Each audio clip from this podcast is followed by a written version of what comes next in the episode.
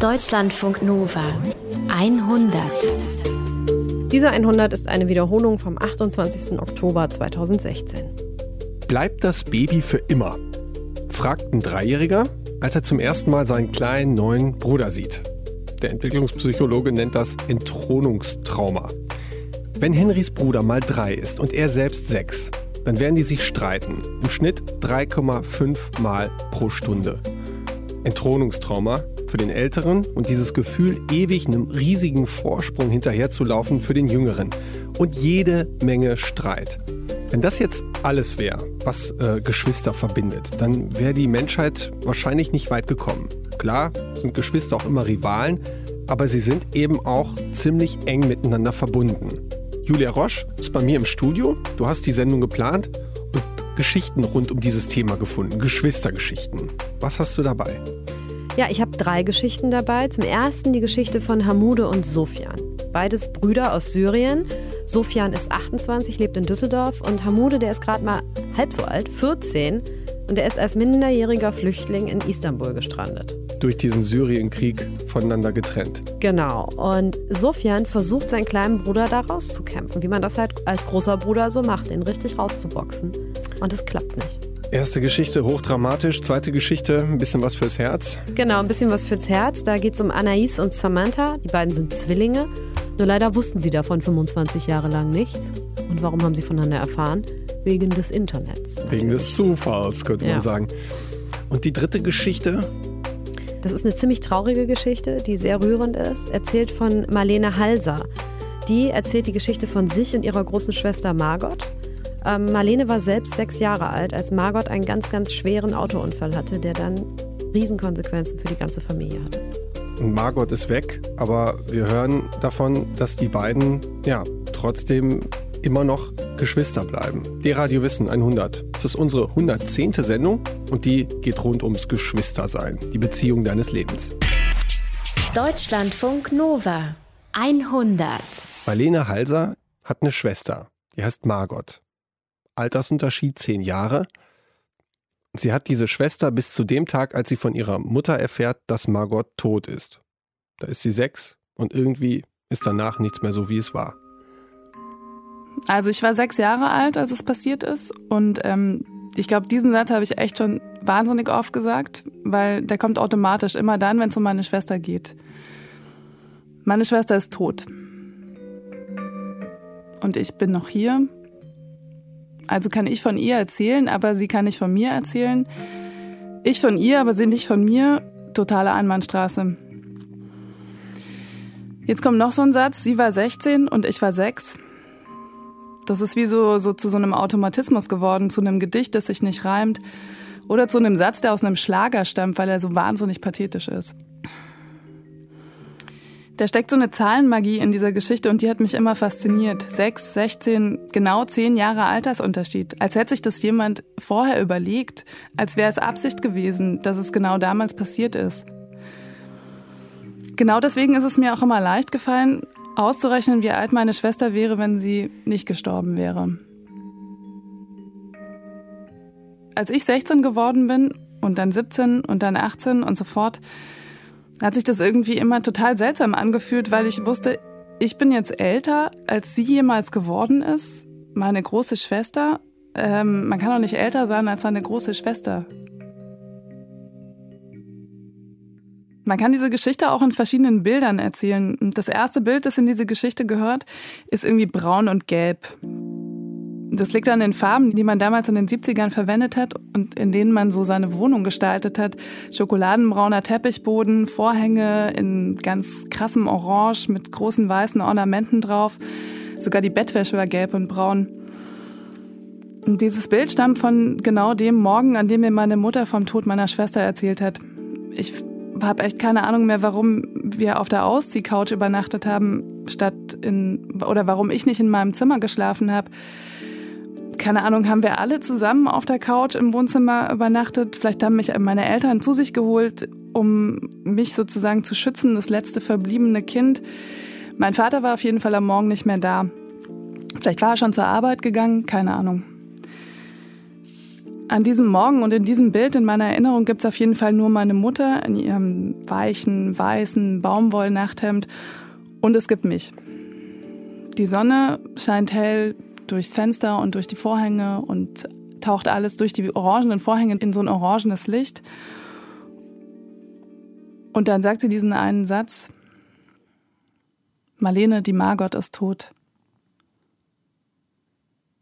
so mitten in die Idylle rein und während ich so aufwache und ich fange einfach nur an zu weinen, total bitterlich, ohne eigentlich überhaupt zu begreifen, was, was geschehen ist. Vielleicht, weil ich in dem Moment die Trauer von meiner Mutter gespürt habe. Und dann erzählt sie weiter, dass zwei Polizisten spät nachts an unserer Wohnungstür geklingelt haben und äh, ich war da schon im Bett und dass sie leider mitteilen müssten, dass es einen Unfall gegeben habe und ähm, dass drei junge Leute mit hoher Geschwindigkeit von der Straße abgekommen sind und mit dem Wagen gegen den Baum gekracht sind. Zwei Männer und eine Frau, der Beifahrer und das Mädchen auf der Rückbank sind sofort tot. Und auch den Fahrer hat so wegen des Aufpralls durch die Windschutzscheibe geschleudert und der ist am Anfang noch kurz am Leben, aber dann stirbt er auch vor Ort am Unfallort. Und dieses Mädchen war meine Schwester Margot. 16 Jahre alt, Mittelstufe Gymnasium, eine echt, echt schöne junge Frau, offenes Lachen, braune Augen, hinter so ganz großen Brillengläsern, so 80er Jahre Brillengläsern, dunkelblondes Haar, dauergewellt, wie man es damals so getragen hat. Und das Lustige ist, wenn ich heute Bilder von ihr anschaue, dann sieht sie überhaupt nicht aus wie ein unbeholfener Teenager, nicht wie 16 der hat so einen ganz krassen Blick, so furchtlos und kämpferisch und, und total klar und voller Selbstbewusstsein. Und dann ist er auch auf jedem Foto mega modisch gekleidet. Äh, auf einem Bild hat sie so ähm, weiße Sportsocken zu roten Perms, könnte man heute eins zu eins genauso tragen. Interessant ist, was meine Mutter später immer gesagt hat. Ähm, und zwar hat meine Mutter immer behauptet, Margot hätte ihren Tod vorhergesehen. So, alle Zeichen hätten darauf hingedeutet, angeblich. Die Wahrsagerin, die sich geweigert hat, äh, meiner Schwester aus der Hand zu lesen, weil sie sicher war, dass irgendwas Schlimmes passiert und sie es ihr nicht sagen wollte. Ähm, meine Schwester, die ihren Wellensittich äh, plötzlich verschenkt hat von einem Tag auf den anderen. Und dass sie auch äh, eben genau in dem Jahr, in dem sie gestorben ist, partout keine neuen Klamotten im Katalog bestellen wollte. So als wäre alles vorherbestimmt gewesen. Margot die Weise. So als hätte sie selbst ihren Tod quasi vorausgeplant. Der Beifahrer, der mit meiner Schwester gestorben ist, das war ihr Freund Bernhard. Auch der war echt ein ziemlich hübscher Typ so. Ähm, junger Mann mit geföhntem Lockenkopf und auch ziemlich verwegen reinblickend. Also ich kenne ihn nur von Fotos, aber da sieht er so aus. Und ähm, der Fahrer des Wagens war Thomas und das war Bernhards bester Freund. Und ihm hat auch dieser weiße Porsche gehört. Und ähm, mit dem wollten die drei, es war ein sonniger Nachmittag im Sommer, äh, in einen Vorort fahren, um dort Eis essen zu gehen. Angeblich, so erzählt es meine Mutter, war auch Thomas, der Fahrer, in meine Schwester verliebt. So, Margot, die hatte das gewisse Etwas, das hat sie immer sehr betont. Und das hat sie auch immer gesagt, wenn es um sie ging. Und äh, sie sei so reif gewesen und erwachsen und dass sich Margot und meine Mutter immer ähm, im Denken sehr ähnlich gewesen sind. Und ähm, also sowas hat sie über mich nie gesagt. Ich habe den weißen Porsche gesehen, als er auf dem Schrottplatz stand. Das ist das zweite Bild, was wahrscheinlich in diese Geschichte gehört und das sich eingebrannt hat. Und zwar hat mich meine Mutter mitgenommen, um sich das Wrack anzugucken. Warum? Keine Ahnung, aber ähm, wahrscheinlich wollte sie nicht alleine sein. Und dann standen wir da, es war immer noch Sommer, die Sonne scheint und vor uns liegt was, was echt mal ein ziemlich teures Auto gewesen ist und was jetzt aussieht, als wäre es irgendwie unter viel zu viel Hitze und zu großer Hitze zu einem Knäuel zusammengeschmolzen, so rund statt eckig. Das, was da vor uns stand, war einfach echt kein Auto mehr. Und ähm, auf so einem Metallteil steckte sogar noch ein Stöckelschuh und der hat meiner Schwester gehört und einen zweiten Schuh gab es nicht. Das war wirklich eine sehr absurde Situation. Und mit diesem Porsche eben waren die drei viel zu schnell gefahren, 180 Stundenkilometer auf einer Straße, auf der nur 60 erlaubt waren. Und diese Infos stammen aus einem äh, kurzen Artikel, der in der Zeitschrift Quick zu lesen war. Und die haben auch ein ganzseitiges Foto von dem Unfall abgedruckt. Ähm, die Überschrift lautete Die jungen Raser. Ein Journalist war noch vor dem Notarztwagen offenbar am Unfallort und der hat auch das Bild gemacht. Und also, wie gesagt, ein ziemlich ähm, eindrucksvolles Foto, weil es geht so über zwei Seiten. Und auf diesem Foto sieht man das weiße Auto und die Tür, die eben so aufgerissen ist. Und quasi mittig, zentral im Bild liegt so meine Schwester. Das Absurde ist, es sieht ein bisschen so aus, als wenn sie schlafen würde, aber wenn man genau hinsieht, sieht man, dass irgendwas nicht stimmt, dass sie so leicht verdreht ist. Und dann, wenn man noch genauer hinsieht, dann sieht man auch so Blutflecken auf ihrem Arm und auf ihrem T-Shirt. Und dann wird der ähm, Journalist in dem Artikel auch zitiert. Da sagt er, ich habe früher als Polizeireporter viele Unfälle gesehen, aber so einen grausigen noch nie. Der Porsche war bei der Kollision total zerfetzt worden. Die Fahrertür war aus den Angeln gerissen und nach hinten aufgegangen. Im Wagen hing völlig zerquetscht ein blondes Mädchen. Zitat Ende. Und dieses blonde Mädchen war halt meine Schwester.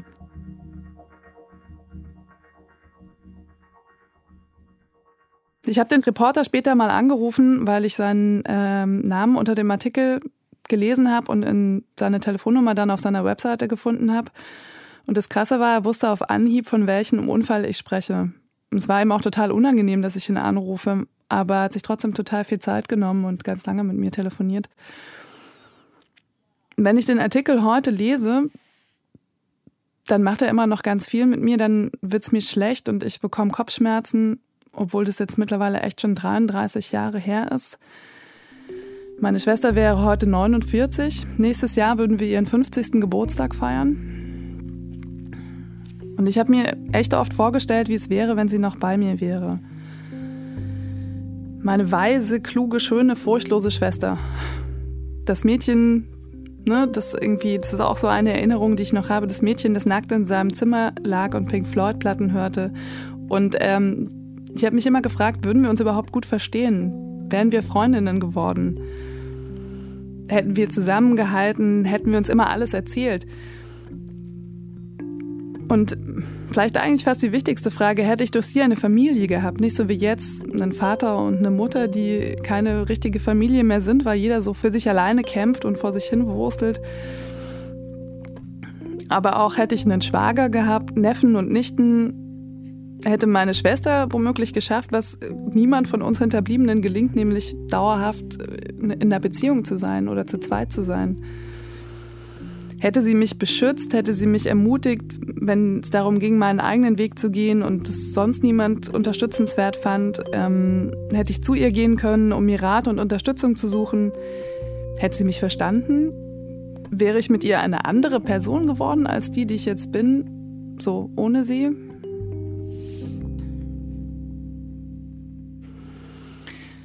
Mit Ende 20 habe ich dann eine Therapie angefangen und da habe ich meiner Therapeutin erzählt, dass ich im Traum häufig ähm, erlebe, sozusagen, wie sich mein Bewusstsein von meinem Körper löst.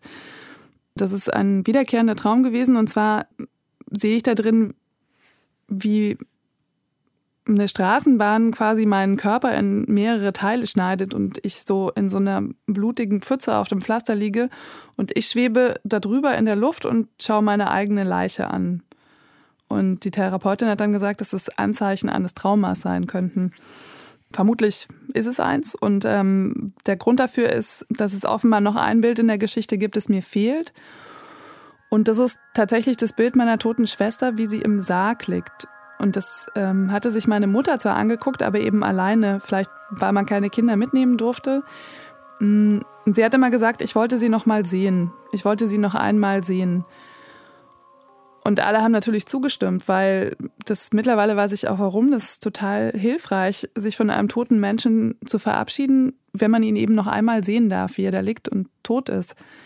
Dadurch wird der Tod real und man kann dann damit abschließen und weitergehen.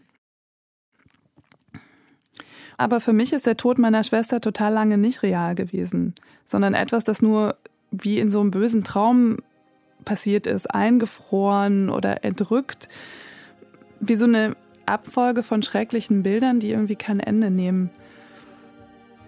Und dadurch ist meine Schwester ein Phantom geblieben und das dann aber immer wieder auftauchte. Nachbarn und Lehrer erzählten davon, ohne auch zu wissen, dass es meine Schwester ist, von der sie erzählen. Von dem Mädchen, das mal im Haus gewohnt hat oder von dem Mädchen, das mal hier auf die Schule gegangen ist. Dieses Phantom ist natürlich auch immer dann aufgetaucht, wenn mich Leute gefragt haben, ob ich Geschwister habe. Und das ist für mich eine schwierige Frage, weil ich immer nicht weiß, was ich sagen soll. Und den allermeisten Menschen antworte ich auf diese Frage mit Nein. Und nur ganz wenigen sehr besonderen Menschen mit Ja.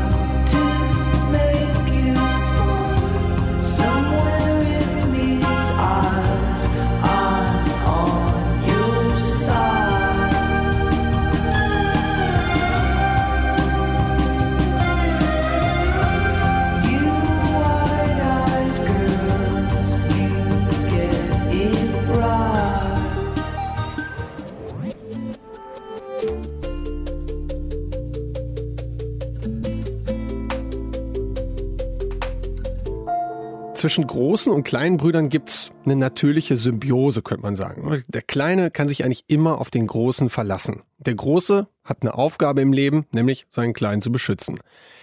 Aber was passiert, wenn die beiden getrennt sind? Wenn der Große den Kleinen eben nicht beschützen kann und der Kleine jetzt auch noch in großer Gefahr ist? Sofian, der Große, lebt in Düsseldorf und Hamude, der Kleine, in Istanbul.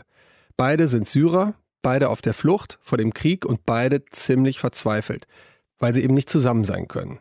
Nail al-Saidi erzählt ihre Geschichte.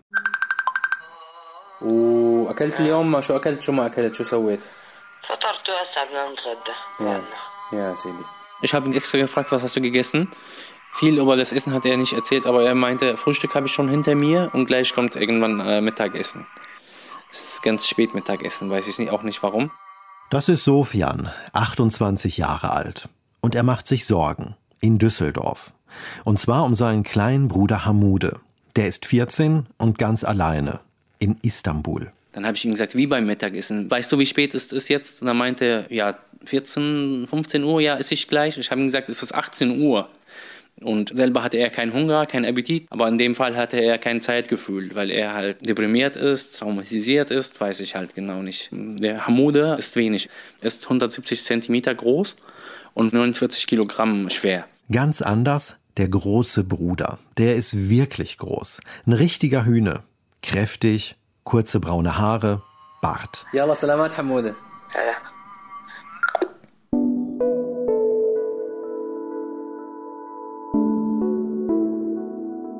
Wenn ich mit ihm einmal telefoniert habe, fühle ich mich kurz gut, dass ihm gut geht, aber gleich danach habe ich das Gefühl, ja, es ist heute wie gestern, gestern wie vorgestern und immer so das Gleiche. Essen, schlafen und spielen am Handy. Essen, schlafen und spielen am Handy. Das ist alles, was er macht heutzutage. Hört sich so an, als ob Hamude ein rotziger Teenager wäre. Einer, der nur noch am Handy klebt und gar nicht mehr hört, was Erwachsene ihm sagen. Aber Hamude ist genau das Gegenteil. Er lebt mit seinen 14 Jahren als illegaler Flüchtling in der Türkei. Alleine und ohne einen Plan, wie er da wieder rauskommt. Die Eltern hängen in Syrien fest und Sofian, der große Bruder, der wartet auf ihn in Deutschland. Sofian hat mich zu sich eingeladen. Er holt mich von der S-Bahn ab. Hellbraune Augen hat er und einen sanften Blick aber den sehe ich am Anfang kaum, als wir zur Wohnung laufen. Sofian läuft gebückt, der Kopf hängt. Die Situation mit seinem kleinen Bruder drückt ihn zu Boden. Sofian lebt schon seit acht Jahren in Deutschland. Dass er hier ist, das hat nichts mit dem Krieg in Syrien zu tun, sondern mit seinem Studium.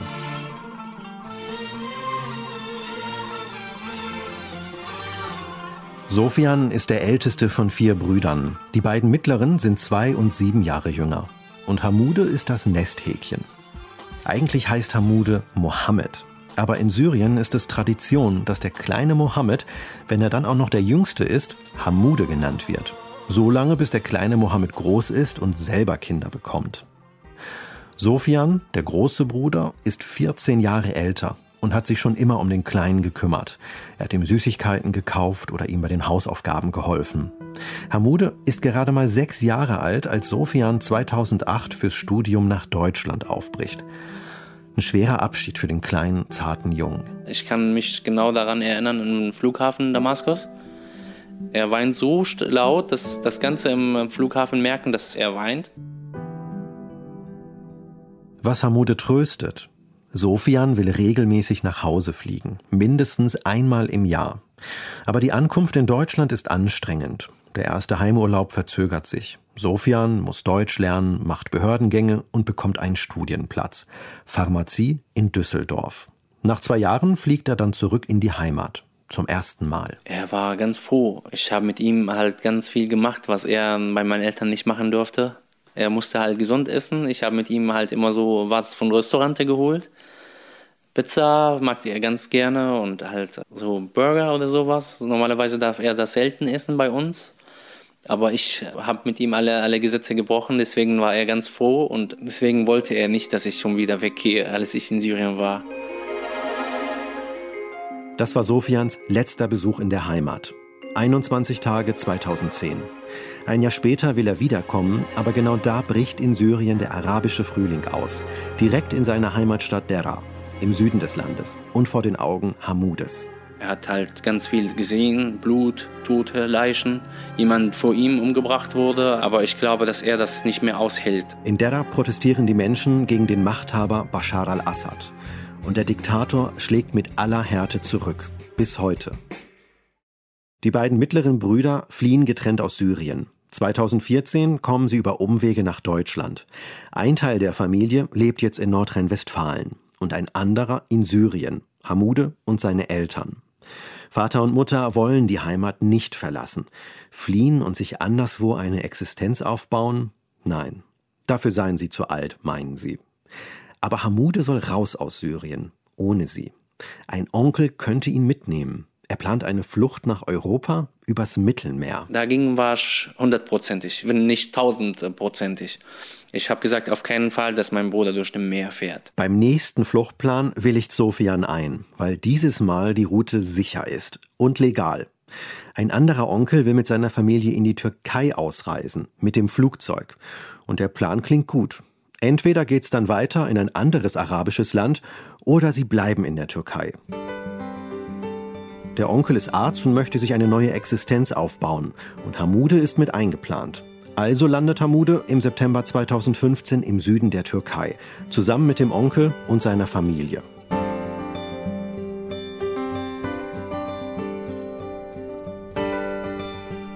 Sofian ist mittlerweile verheiratet. Zusammen mit seiner Frau Anna fliegt er ein paar Wochen später in die Türkei. Zum ersten Mal seit fünf Jahren sehen sie sich wieder. Der große und der kleine Bruder.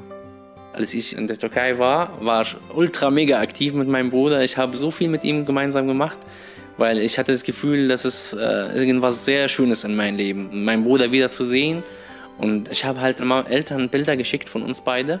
Und meine Mama hat dabei geweint und meinte so glücklich, also dass mein Bruder so viel lacht, habe ich seit lange nicht mehr gesehen.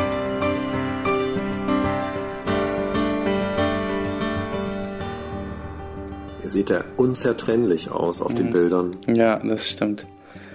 Das ist halt ein kleiner Hafen da in der Stadt. Das ist auch meine Frau und mein Bruder.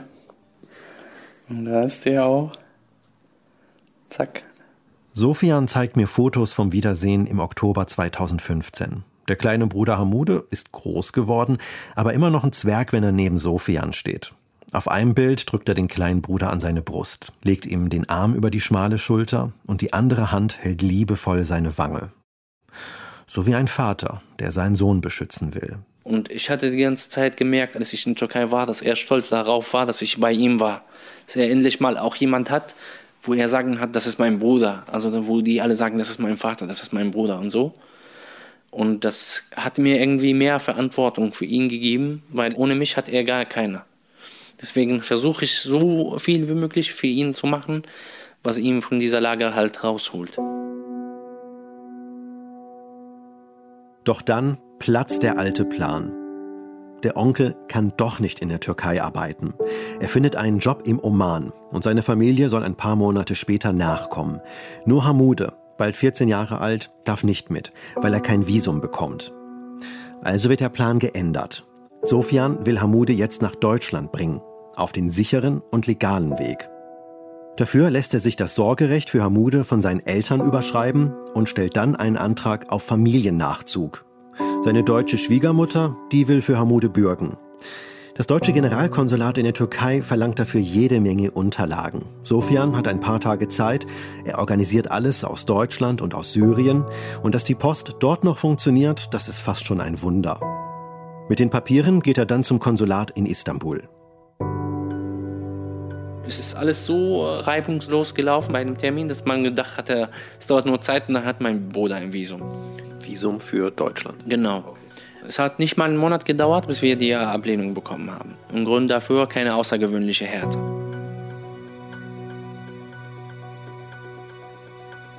Mein Bruder jetzt sitzt in der Türkei, nicht mal 50 Kilogramm, 13 Jahre alt. Er schafft es, von einem Bürgerkrieg rauszukommen und dann merkt er irgendwie, dass die ganze Welt ist zu eng und hat keinen Platz für ihn. Keiner will ihn irgendwo haben. Das, bis jetzt kann ich das immer noch nicht so gut kapieren, warum das so ist. In der Türkei gibt es viele Kinder wie Hamude. Nach Schätzungen sollen dort 90.000 Kinder und Jugendliche auf der Flucht leben. Alle ohne Eltern, ohne erwachsene Begleitung. Aber für Hamude gäbe es einen Platz in Deutschland mit Sofian und seiner Frau Anna als Ersatzeltern. Und da haben wir so ein kleines Zimmer, was wir die ganze Zeit gedacht haben, wenn mein Bruder nach Deutschland kommt, wird er hier leben. Und ähm, jetzt steht das Zimmer irgendwie äh, halb leer und äh, hat keinen Einwohner. Das ist doch absurd. Was soll denn aus Hamude werden, wenn die Verwandten in der Türkei endgültig wegziehen?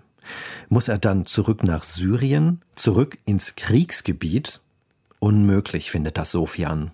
Das ist viel zu gefährlich halt. Die türkische, ähm, syrische Grenze ist Aleppo halt, ist zwischen halt ISIS und halt was in Aleppo geschieht. Und das ist halt, ich glaube, die gefährlichste Ort der Welt. Hamudes Visum für die Türkei läuft nach drei Monaten ab. Und die türkischen Behörden wollen ihn nicht als Flüchtlingskind anerkennen. Der Grund dafür bei türkischen Behörden, dass er in die Türkei mit einem Flugzeug, also sicher eingereist ist. Und wer so einreist in die Türkei, bekommt keinen Flüchtlingstitel halt in der Türkei. Hamude ist seitdem ein illegaler Flüchtling. Mit 14 Jahren und allein. Die Türkei duldet ihn im Land, kümmert sich aber nicht. Hamude geht nicht zur Schule, kann keinen Arzt besuchen. Und was ist mit dem Flüchtlingsabkommen zwischen der EU und der Türkei? Keine Chance, denn Hamude gilt für die Türken nicht als echter Flüchtling. Sogar Hilfsorganisationen können nichts dagegen ausrichten. Was, was mich die ganze Zeit fertig macht, ist, dass jemand braucht Hilfe. Und jemand will ihnen gerne Hilfe anbieten. Und es gibt jemanden dazwischen, der versucht halt, diese helle Hilfe zu verhindern. Je länger ich Sofians Verzweiflung zuhöre, desto mehr packt auch mich als Außenstehender die Wut. Am liebsten würde ich jetzt in die Türkei runterfliegen und für Amude eine Lösung organisieren. Sofian selbst kann das nicht mehr machen, denn er hat noch nicht die deutsche Staatsbürgerschaft. Und das Allerschlimmste ist, dass die Syrer seit dem 1.2016 nicht mehr ein Visum für die Türkei bekommen. Das heißt, meine Eltern konnten nicht mehr zu meinem Bruder in die Türkei fliegen und ich und meine Bruder konnten auch zu ihm nicht fliegen. Der ist jetzt eingesperrt in der Türkei. Als der Arztonkel seine Familie in den Oman holt, steht Hamude erst einmal ohne Bleibe da. Sofian kümmert sich aus Deutschland um ein Zimmer für den Bruder. Damit ihm der Übergang leichter fällt, hat der große Bruder einen Plan. Er schickt seine Frau Anna mit einem deutsch-türkischen Freund in die Türkei. Sie nimmt sich eine Woche frei von der Arbeit. Anna ist Ärztin für Kinder- und Jugendpsychiatrie. Als Hamude vor ihr steht, erschrickt sie. Er ist groß geworden und abgemagert. Und auch wenn sie kein Wort Arabisch mit ihm sprechen kann, Hamude wirkt verschüchtert und sehr ängstlich. Das Erste, was er mit Handy, mit Google Translate versucht hat, uns mitzuteilen, ist, dass er nicht ständig wieder abreisen möchte, dass er einen Ort haben möchte, wo er bleiben kann und nicht ständig seine Koffer ein- und auspacken möchte. Man weiß auch einfach von traumatisierten Kindern ist die Stabilität und ja die Familie unheimlich wichtig. Also das erste, was man bei traumatisierten Kindern macht, ist die Familie zusammenhalten. Und das ist bei ihm nicht möglich. Sofians Frau hat noch einen zweiten Auftrag. Sie soll einen Weg finden, dass Hamude ausreisen kann. Also geht sie noch einmal zum deutschen Konsulat. Ich als Deutsche wollte dort gerne vorsprechen, weil ich mich in dem Moment ähm,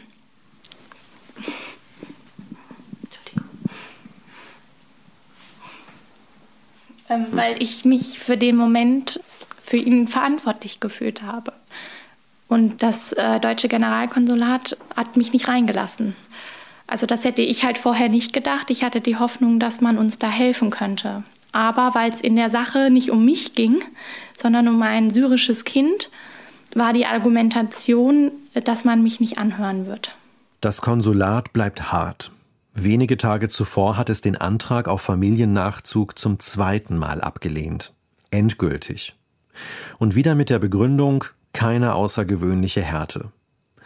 Die deutschen Behörden fürchten, Hamude könnte seine Eltern nachholen, wenn er erst einmal in Deutschland ist.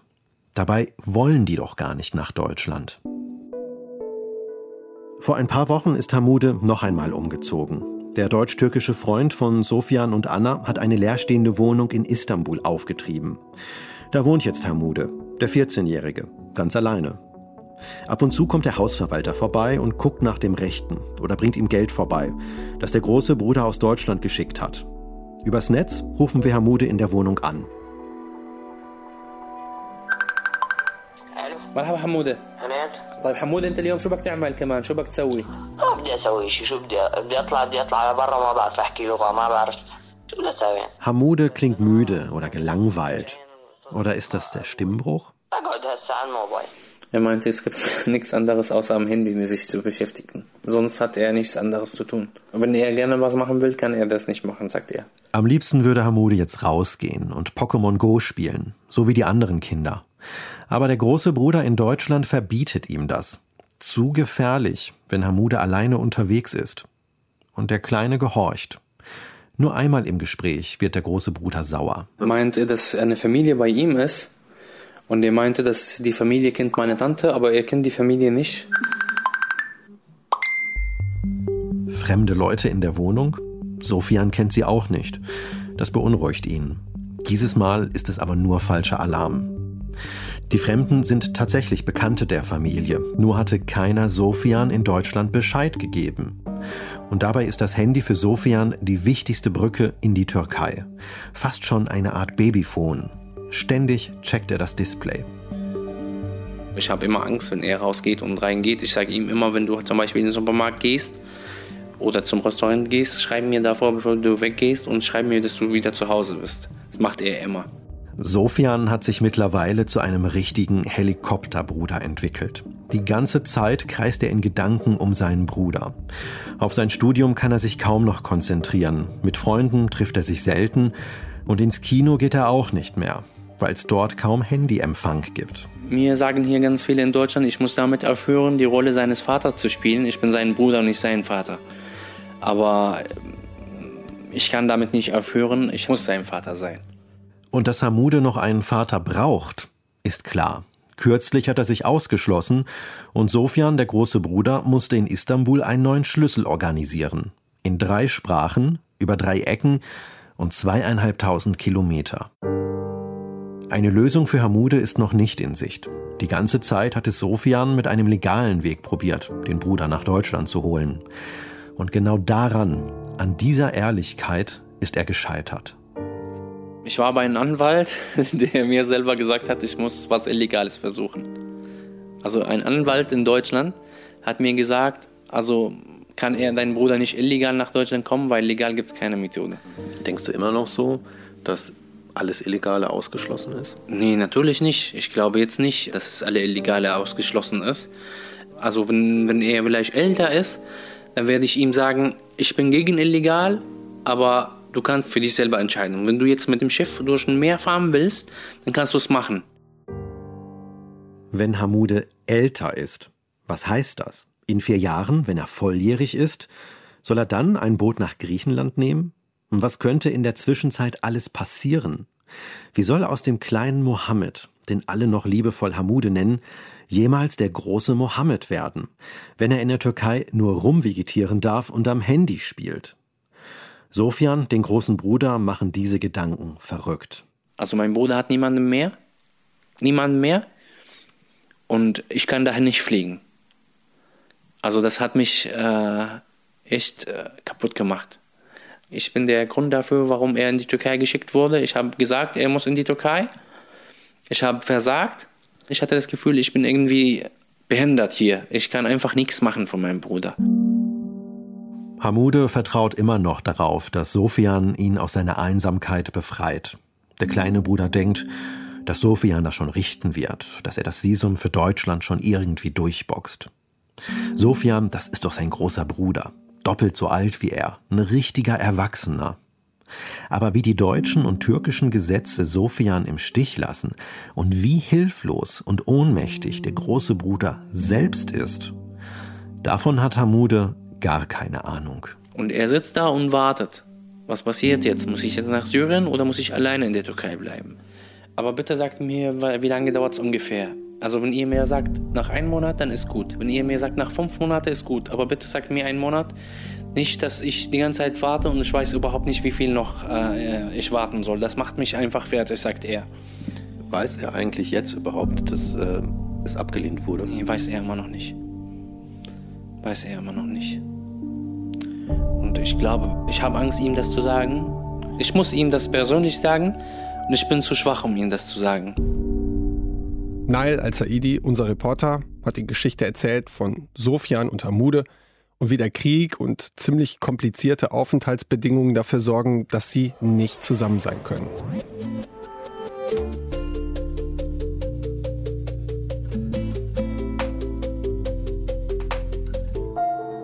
Ihr kennt ja vielleicht auch die Geschichte vom doppelten Lottchen. Ne? Zwei Mädchen, Luise aus Wien und Lotte aus München, treffen sich in einem Ferienheim und stellen fest, die sieht genauso wie ich und umgekehrt.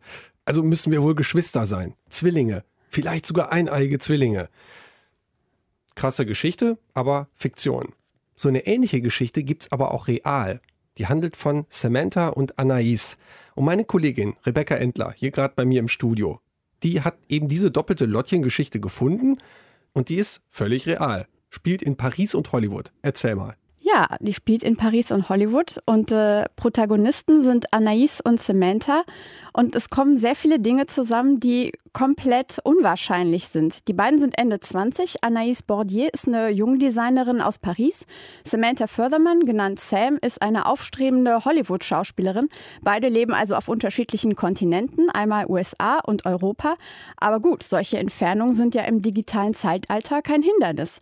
Es war also nur eine Frage der Zeit oder aber des Zufalls, bis die beiden sich finden. Was war das denn jetzt genau für ein Zufall, dass die beiden sich dann doch irgendwie entdeckt haben? Ich würde sagen, ein riesiger. Mhm. Und zwar äh, sitzt da ein Typ vor seinem Computer und guckt sich einen YouTube-Trailer zu dem Film 21 and Over an und entdeckt da plötzlich, wie er denkt, seine bekannte Anais. Dann tut er das, was wir wahrscheinlich alle gemacht hätten. Er macht einen Screenshot und postet den auf Anais Facebook-Wall, sammelt auch jede Menge Likes dafür. Nur Anais, die denkt sich, das ist komisch. Sie vermutet mehr dahinter und äh, fängt dann an zu recherchieren. Also der Freund, der das gepostet hat, der wusste erstmal nicht, dass das nicht Anais ist. Der dachte, das sei die gewesen, ne? Das weiß man nicht so genau, aber auf jeden Fall denkt er sich, krass, sie sehen sich ja voll ähnlich. Ja. Oder aber, was hat Anais da gemacht, ohne dass ich es weiß? Ja, aber Anais weiß natürlich, wo sie war das und was sie gemacht nicht. hat und das bin ich nicht. Ne? Genau. Ne? Und deswegen. Krasser Zufall. Super krasser Zufall. Und dann fängt sie an zu googeln, was wir auch alle gemacht hätten, und hat Sam gefunden, ein bisschen gestalkt. Sie hat zum Beispiel herausgefunden, dass die beiden aus derselben Stadt in Südkorea stammten, beide adoptiert worden und dann hat sie über Facebook eine Nachricht geschrieben. Hey, my name is Anais. I'm French and live in London. About two months ago, my friend was watching one of your videos with Kev Jumba on YouTube and saw you and thought that we looked really similar, like very, really similar. Today, he saw the trailer of 21 and Over and told me he saw you again. I then checked your name on the cast, stalked you a bit, and found out you were born on the 19th of November 1987. I checked more of your videos, which are hilarious, and then came upon the How It Feels to Be Adopted and discovered you were adopted too. So I don't want to be too Lindsay Lohan, but how to put it, I was wondering where were you born? Let me know. Don't freak out. Lots of love. Anais. Ja, das ist ein Auszug aus dem Dokumentarfilm Twinster, der die Geschichte von Sam und Anais begleitet. Und zwar in Echtzeit. Denn Sam hat an dem Tag, an dem sie die Nachricht von Anais bekommen hat, angefangen, sich selbst zu filmen, alles zu dokumentieren, was in den nächsten Tagen und Wochen passiert ist. Dabei herausgekommen ist, ist eine Art Videotagebuch der ganzen Geschichte. Und wir, die Zuschauer, sind auch dabei, als sie ein paar Tage später das erste Mal skypen. Mhm. oh my God, wait. Oh my God, you're European! Oh, große Freude. Hi. Hello. this is a really weird experience. yeah, so weird. I don't know which uh, little window to look at. Man hat ja beim Skypen manchmal so ein kleines Bild unten in der Ecke. Das sieht genauso aus wie du. Und jetzt hast du aber das große Bild auch noch. Das sieht irgendwie auch so aus wie du. Ey, ich verrückt. stell mir das echt völlig, völlig verrückt vor. Gibt es denn eigentlich ähm, eine, eine, logische Ver Erklärung dafür, dass du auf einmal merkst, da ist noch ein Zwilling? Und äh, ja, wie, wie ging das denn weiter bei den beiden? Ja, für Sam ist es besonders seltsam, denn sie war im Jahr zuvor schon nach Korea gereist, eben weil sie etwas über ihre Herkunft herausfinden wollten, über ihre leibliche Familie. Doch weder in ihren Geburtsunterlagen noch in den Adoptionsunterlagen war jemals die Rede von einer Zwillingsschwester gewesen. Bei Anais auch nicht. Und deswegen sind die beiden auch anfangs, ähm, ich würde es mal sagen, vorsichtig euphorisch, denn bevor sie sich nicht wirklich persönlich gegenüberstehen, könnte es ja auch ein riesiger Zufall sein. Ist es aber nicht. Sonst wäre nicht so eine Riesengeschichte draus geworden, oder? Nee, natürlich nicht. Und es fühlt sich auch von Anfang an für beide anders an. Sam spricht zwar äh, amerikanisches Englisch und Anaïs, wie man gehört hat, so ein, ein britisches Englisch mit einem französischen Akzent. Aber wenn sie lachen, lachen sie identisch. Und beide hassen Paprika, beide hassen gekochte Karotten, beide lieben Salami. Das kennt man ja aus dieser Zwillingsforschung, dass man dann so ganz viele Eigenschaften teilt, auch wenn man eben komplett voneinander, getrennt voneinander groß wird. Ne? Genau, also sie haben den gleichen Kleidungsstil ja. sogar und, und teilen auch so eine Vorliebe für Nageldesign-Sachen. Also du sagst es, wie viele andere Zwillinge sind sie identisch, obwohl sie lange Zeit auseinander gelebt haben. Sie teilen sogar schon nach wenigen Stunden die gleichen Insider-Witze, wie man das ja. sonst nur so unter sehr guten Freunden oder aber unter Geschwistern kennt. Jetzt haben die beiden sich ja gefunden, jetzt skypen sie und mailen miteinander, das ist ja schon mal schön. Aber wahrscheinlich ist da ein großer Wunsch, dich auch mal schön in den Arm zu nehmen oder sich kennenzulernen. Ja, also wie, wie haben die das gemacht? Wollten die sich dann endlich mal sehen oder? Natürlich wollten sie sich sehen und zwar sofort. Aber beide äh, sind ein bisschen pleite, wie man das als junger Mensch so ist. und dann machen sie auch das, was junge Menschen so machen. Äh, sie starten eine Kickstarter-Kampagne. Also diese Art von Crowdfunding, mhm. wo ich, aber normalerweise geht das mit, mit irgendwelchen Geschäftsideen oder Erfindungen. Und jetzt, hier geht es doch im Prinzip um eine, eine Familienzusammenführung. Ist das crowdfundelbar irgendwie? Crowdfundbar? Das, ist crowdfundbar, zumindest wenn man einen Film draus macht. Denn es geht ja nicht ah. nur um die Familienzusammenführung. Sam, der schlaue Fuchs, hat ja schon angefangen, alles zu filmen. Und da sie als Schauspielerin auch die richtigen Leute im Business kennt, kann sie auch eine Story draus machen. Außerdem waren zu diesem Zeitpunkt schon Nachrichtensender und die Huffington Post auf diese unglaubliche Geschichte aufmerksam geworden. Und deswegen hat es auch nicht lang gedauert und die beiden hatten die Mittel zusammen, um ihren Film zu finanzieren und eben auch, um sich das erste Mal zu sehen.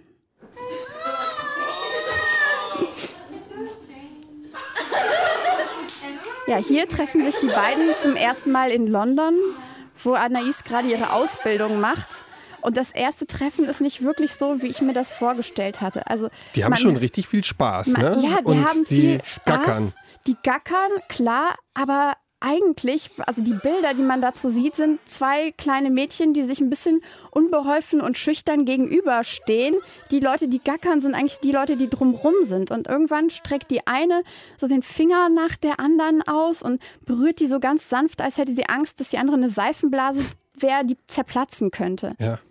Ja, ich meine, ich kann das verstehen, dass da so eine gewisse Zurückhaltung ist, wenn man sich trifft. Ähm, da waren jetzt auch die ganze Zeit die Kameras dabei. Glaubst du, dass diese Kameras da auch irgendwie vielleicht diese Situation so ein bisschen schwierig oder künstlich gemacht haben?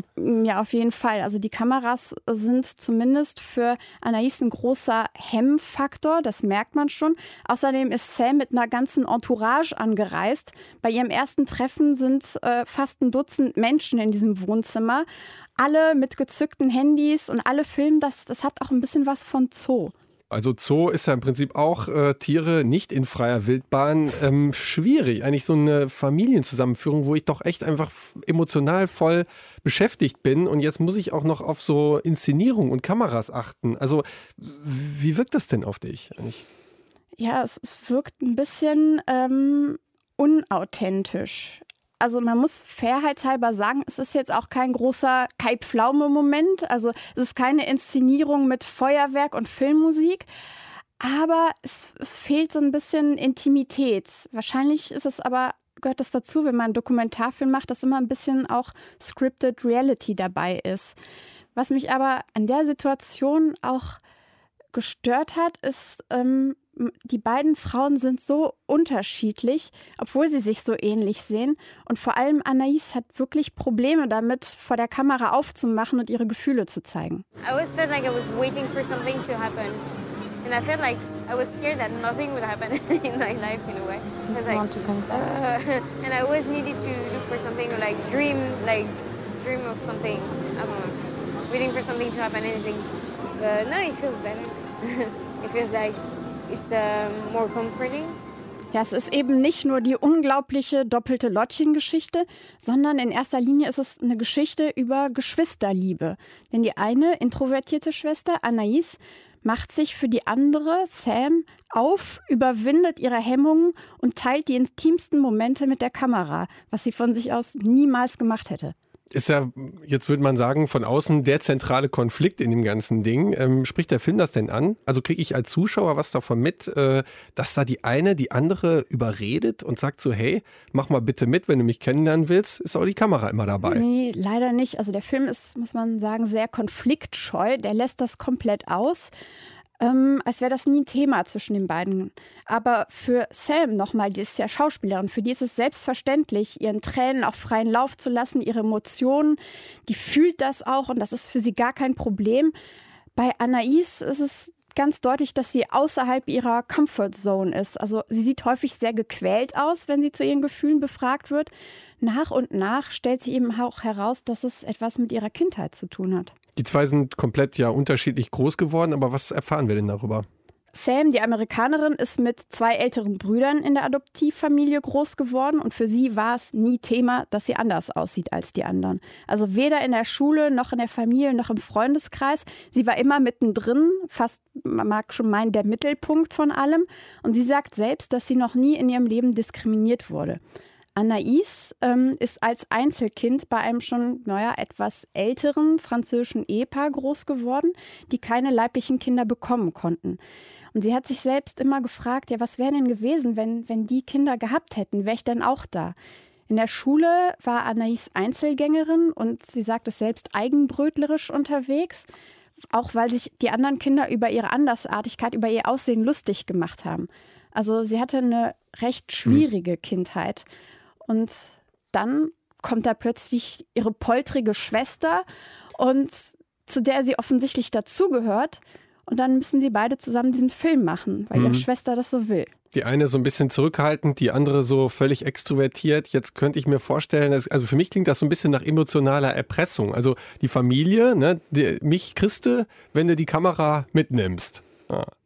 ja und nein. Also Man kann schon sagen, dass Anais eine Entwicklung macht in dem Film. Also sie profitiert auch davon, dass ihre Schwester eben so, so poltrig, tada ist und sie auch mitreist. Zum Beispiel reist Sam auch Anais mit und überredet sie, nach Südkorea zu fliegen. Denn die beiden wollen herausfinden, wie es eigentlich sein kann, dass sie als Babys getrennt wurden. Und sie wollen natürlich auch etwas über ihre leibliche Mutter erfahren.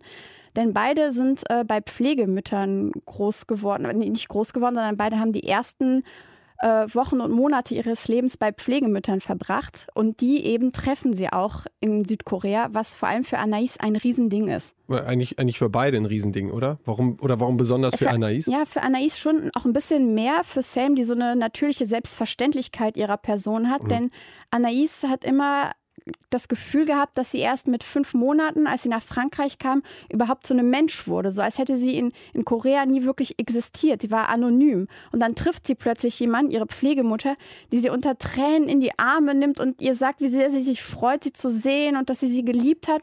Und plötzlich ist klar, sie war schon vorher ein Mensch, der Ja. geliebt wurde.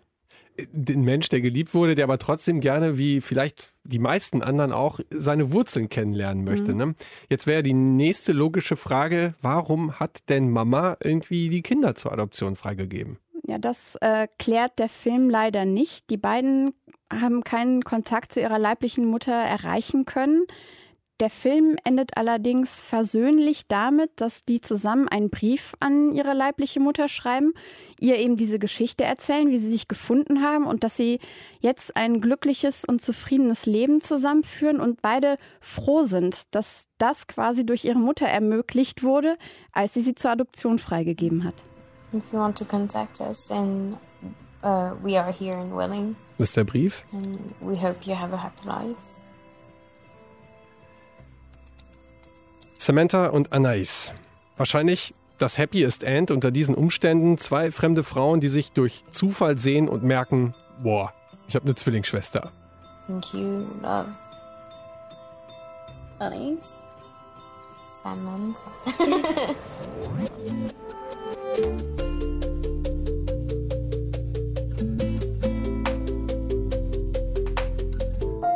heute geht's ums Geschwistersein, um die Beziehung deines Lebens. Und Robert und Christoph Harting sind auch Geschwister, sind Brüder. Robert ist der große Diskuswerfer und hat schon Gold bei den Olympischen Spielen in London geholt vor vier Jahren. Ist auch mehrmaliger Weltmeister und bei Interviews kennt man ihn, da haut er oft ziemlich direkt einen raus. Christoph ist sein kleiner Bruder. Der ist sechs Zentimeter größer als Robert und der ist auch Diskuswerfer. Der hat auch Gold bei den Olympischen Spielen gewonnen. Dieses Jahr in Rio. Danach hat er Interviews verweigert und ein schönes Tänzchen bei der Siegerehrung aufgeführt. Hätte der große Bruder Robert bestimmt nicht so gemacht. Aber ne, Christoph hatte vielleicht auch einfach mal keine Lust mehr, ständig im Schatten des großen Bruders zu stehen. Ne? Der wollte mal für sich stehen. Sport, das ist Dauerkonkurrenz, Bruder sein sowieso. Ja, und wenn das jetzt beides zusammenkommt, dann wird es eigentlich spannend. Und genau so eine Geschichte hast du, Julia Roche, Redakteurin der Sendung, jetzt gerade mitgebracht. Erzähl mal. Genau, da geht es um die Brownlee-Brüder, konkret Alistair und Jonathan, genannt Johnny. Alistair ist zwei Jahre älter als Johnny und beide sind Triathleten. Und zwar auf richtig hohem Niveau. Also Johnny war schon mehrfach Weltmeister. In Rio hat er die Silbermedaille gewonnen. Vor vier Jahren in London hat er Bronze geholt. Und sein großer Bruder Alistair, der toppt das alles noch mal ein bisschen. Ne? Gold in Rio, Gold in London, mehrmals Welt- und Europameister auf der Kurzdistanz im Triathlon. Und die beiden trainieren seit ihrer Kindheit zusammen und starten eben in den gleichen Wettkämpfen. Brüder sind sie und Wettkampfgegner. Ähm, wie gehen die jetzt damit um?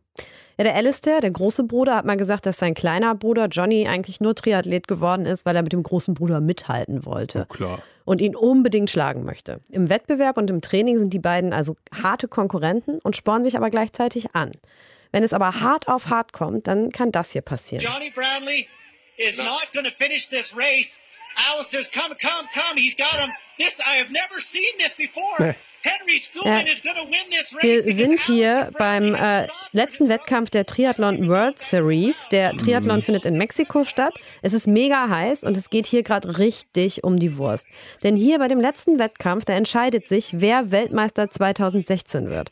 Ganz, ganz vorne ist dabei Johnny Brownlee. Der hat zuvor schon Silber bei den Olympischen Spielen in Rio geholt. Ja, und dann kommt es zu der Szene, ja, die, die wir hier gerade gehört haben. Ich erinnere mich da nämlich auch dran. Also Johnny führt das Rennen und super kurz vor dem Ziel, also irgendwie letzte Stadionrunde, keine 400 Meter mehr, fängt er total an zu wanken, äh, kriegt so einen eirigen Blick, taumelt hin und her, rennt noch um eine Kurve, aber ähm, du siehst ihm halt deutlich an, dass er mega Schwierigkeiten hat, weiterzukommen. Ne?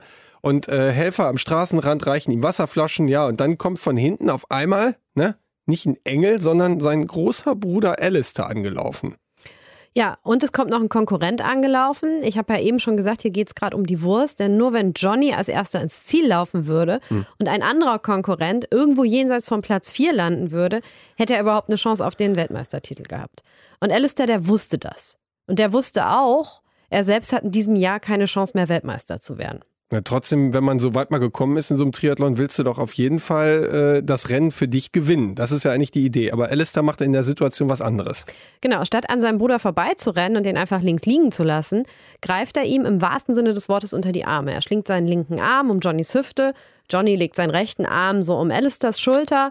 Dann feuert Alistair ihn an und er schiebt und zieht den förmlich über die Ziellinie. Und der Johnny sieht dabei echt ganz schön derangiert aus. Also seine Beine wanken, seine Augen wirken so abwesend, er wirft den Kopf irgendwie hin und her. Und die ganze Situation dauert so ein paar Minuten. Und also mir tat es echt schon beim Hinsehen weh. Ja, es sieht echt kurz so aus, als ob er kurz davor ist, das Bewusstsein zu verlieren. Aber derweil äh, passiert auch noch was anderes. Ja, ein Südafrikaner, Henry Schoolman, zieht an dem taumelnden und schwankenden Brownlee-Brüdern vorbei und läuft als erster durchs Ziel. Und dieser Südafrikaner wirkt dabei ehrlich gesagt ziemlich überrascht, als hätte er mit diesem Sieg jetzt selbst am wenigsten gerechnet. Ähm, und Johnny, der verpasst die Chance, Triathlon-Weltmeister 2016 zu werden. Dafür hätte er ja hier gewinnen müssen. Ja, aber er kommt trotzdem ins Ziel. Genau, der Alistair, der zieht den Johnny ins Ziel und äh, der Johnny hat in dem Moment den rechten Arm um Alistairs Schulter gelegt. Alistair zieht ihn und Johnny fällt dann etwas unelegant über die Ziellinie, so mit dem Kopf voran. Und Alistair, der achtet die ganze Zeit peinlich genau darauf, dass er erst nach seinem Bruder die Ziellinie überschreitet. Ähm, und genau dafür hat dann Alistair wiederum nach dem Wettkampf ziemlich viel Aufmerksamkeit bekommen, auch von Johnny. Was für ein Typ. I'll be thankful for the rest of my life. Uh, I, I, know how no, much. I'll make him remember it. after buying a good Christmas present. But no, no, no. I, I know Alistair's gone better, and he would have wanted to uh, well, come second in that race. And he had the chance to do that. Uh, you no, know, I had the chance to win. Well, the chance to win. Uh, oh, yeah, chance to win. Yeah, of course. But he, he, threw that away to help me out. And obviously it takes a, a very strong and good person to, to do that. Ja, da loben sie sich, aber frotzeln auch beide so ordentlich miteinander rum. Ne? Und, und man hört das so, Alistair, der zieht seinen kleinen Bruder fast ein bisschen damit auf, dass er eben jetzt der Große und der Bessere ist. Ne? Also ist das jetzt äh, normal bei denen? Sind die immer so? Na, das sind halt Brüder und eben auch Konkurrenten. Und so gehen die auch im Wettkampf miteinander um. Und offensichtlich auch privat manchmal. Ähm, bei den Olympischen Spielen sind die beiden am Ende des Triathlons zum Beispiel auch Kopf an Kopf gelaufen. Und irgendwann hat Johnny, der Kleinere, dann zu seinem Bruder Alistair wohl Relax gesagt. Und Alistair hat das als Zeichen von Schwäche gewertet und seinen kleinen Bruder dann so richtig attackiert. Naja, und er hat dann eben, also Alistair hat dann Gold gewonnen und Johnny landete auf dem zweiten Platz. Okay, also der große Bruder ist auch immer also der, der so einen kleinen Tacken besser ist als der kleine. Ja, bei den beiden sieht es schon so aus. Und Alistair, der große Bruder, sagt von sich, dass der Wettkampf mit seinem kleinen Bruder, die beiden trainieren ja schon ewig zusammen, der größte Antrieb überhaupt für ihn ist. Also er glaubt sogar, ohne Johnny wäre er niemals so ein Weltklasse-Athlet geworden. Ja, und dann gibt es ja eigentlich doch wieder zwischen diesen Brownlee-Brüdern eine Parallele zu den Harting-Brüdern. Ne? Also der eine sport den anderen massiv an, beide machen denselben Sport. Ja, und ich meine, bei den Hartings ist jetzt der kleine Bruder Christoph dieses Jahr auf jeden Fall aus dem Schatten seines großen Bruders rausgesprungen und hat Gold geholt.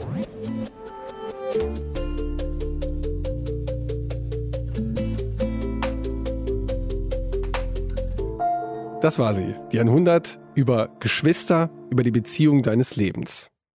Ein Stück war von Nail Al-Saidi. Vielen Dank dafür, dass du uns über Sofian und Hamude erzählt hast. Die beiden Brüder, den Großen und den Kleinen, die nicht zusammen sein können. Danke an Rebecca Endler, die uns die Geschichte von Samantha und Anais erzählt hat, die Zwillinge, die sich unter diesen krassen Umständen gefunden haben. Und danke an Marlene Halser, die über sich und ihre Schwester Margot erzählt hat. Eine Geschichte, die zeigt, dass dein Geschwisterteil eben ja eine ganz besondere Rolle spielt in deinem Leben. Danke auch an Julia Roche für die Redaktion und an Nilo Failhami.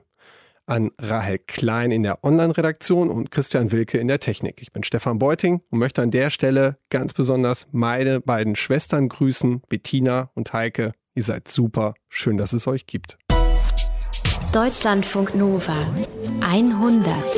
Ich habe für diese 100-Ausgabe die Geschichte von Sofian, dem großen Bruder, erzählt, der von Deutschland aus seinen kleinen Bruder Hamude betreut, der in Istanbul lebt. Das war ein bedrückendes Interview, denn jede Idee, Hamude irgendwie aus der Türkei rauszubekommen, ist in eine Sackgasse verlaufen. Da war total viel Verzweiflung. Gleichzeitig gab es aber auch ein paar sehr berührende Momente in dem Interview oder auch danach, als das Mikro aus war hat mir Sofian erzählt, dass er tatsächlich wie so ein Helikopterbruder über seinen kleinen Bruder in Istanbul schwebt. Und zwar setzt er sich dann an den Rechner in Düsseldorf, macht Google Maps auf, ruft Street View von Istanbul auf und gleichzeitig läuft dann sein kleiner Bruder Hamude parallel durch die Nachbarschaft und er bekommt dann Anweisungen von Sofian aus Düsseldorf, links, rechts, geradeaus und so weiter. Und gemeinsam haben sie so ein Restaurant gefunden, wo ein Syrer arbeitet. Und jetzt kann Hamude zumindest schon mal auf Arabisch sich Essen bestellen, das ihm einigermaßen vertraut ist.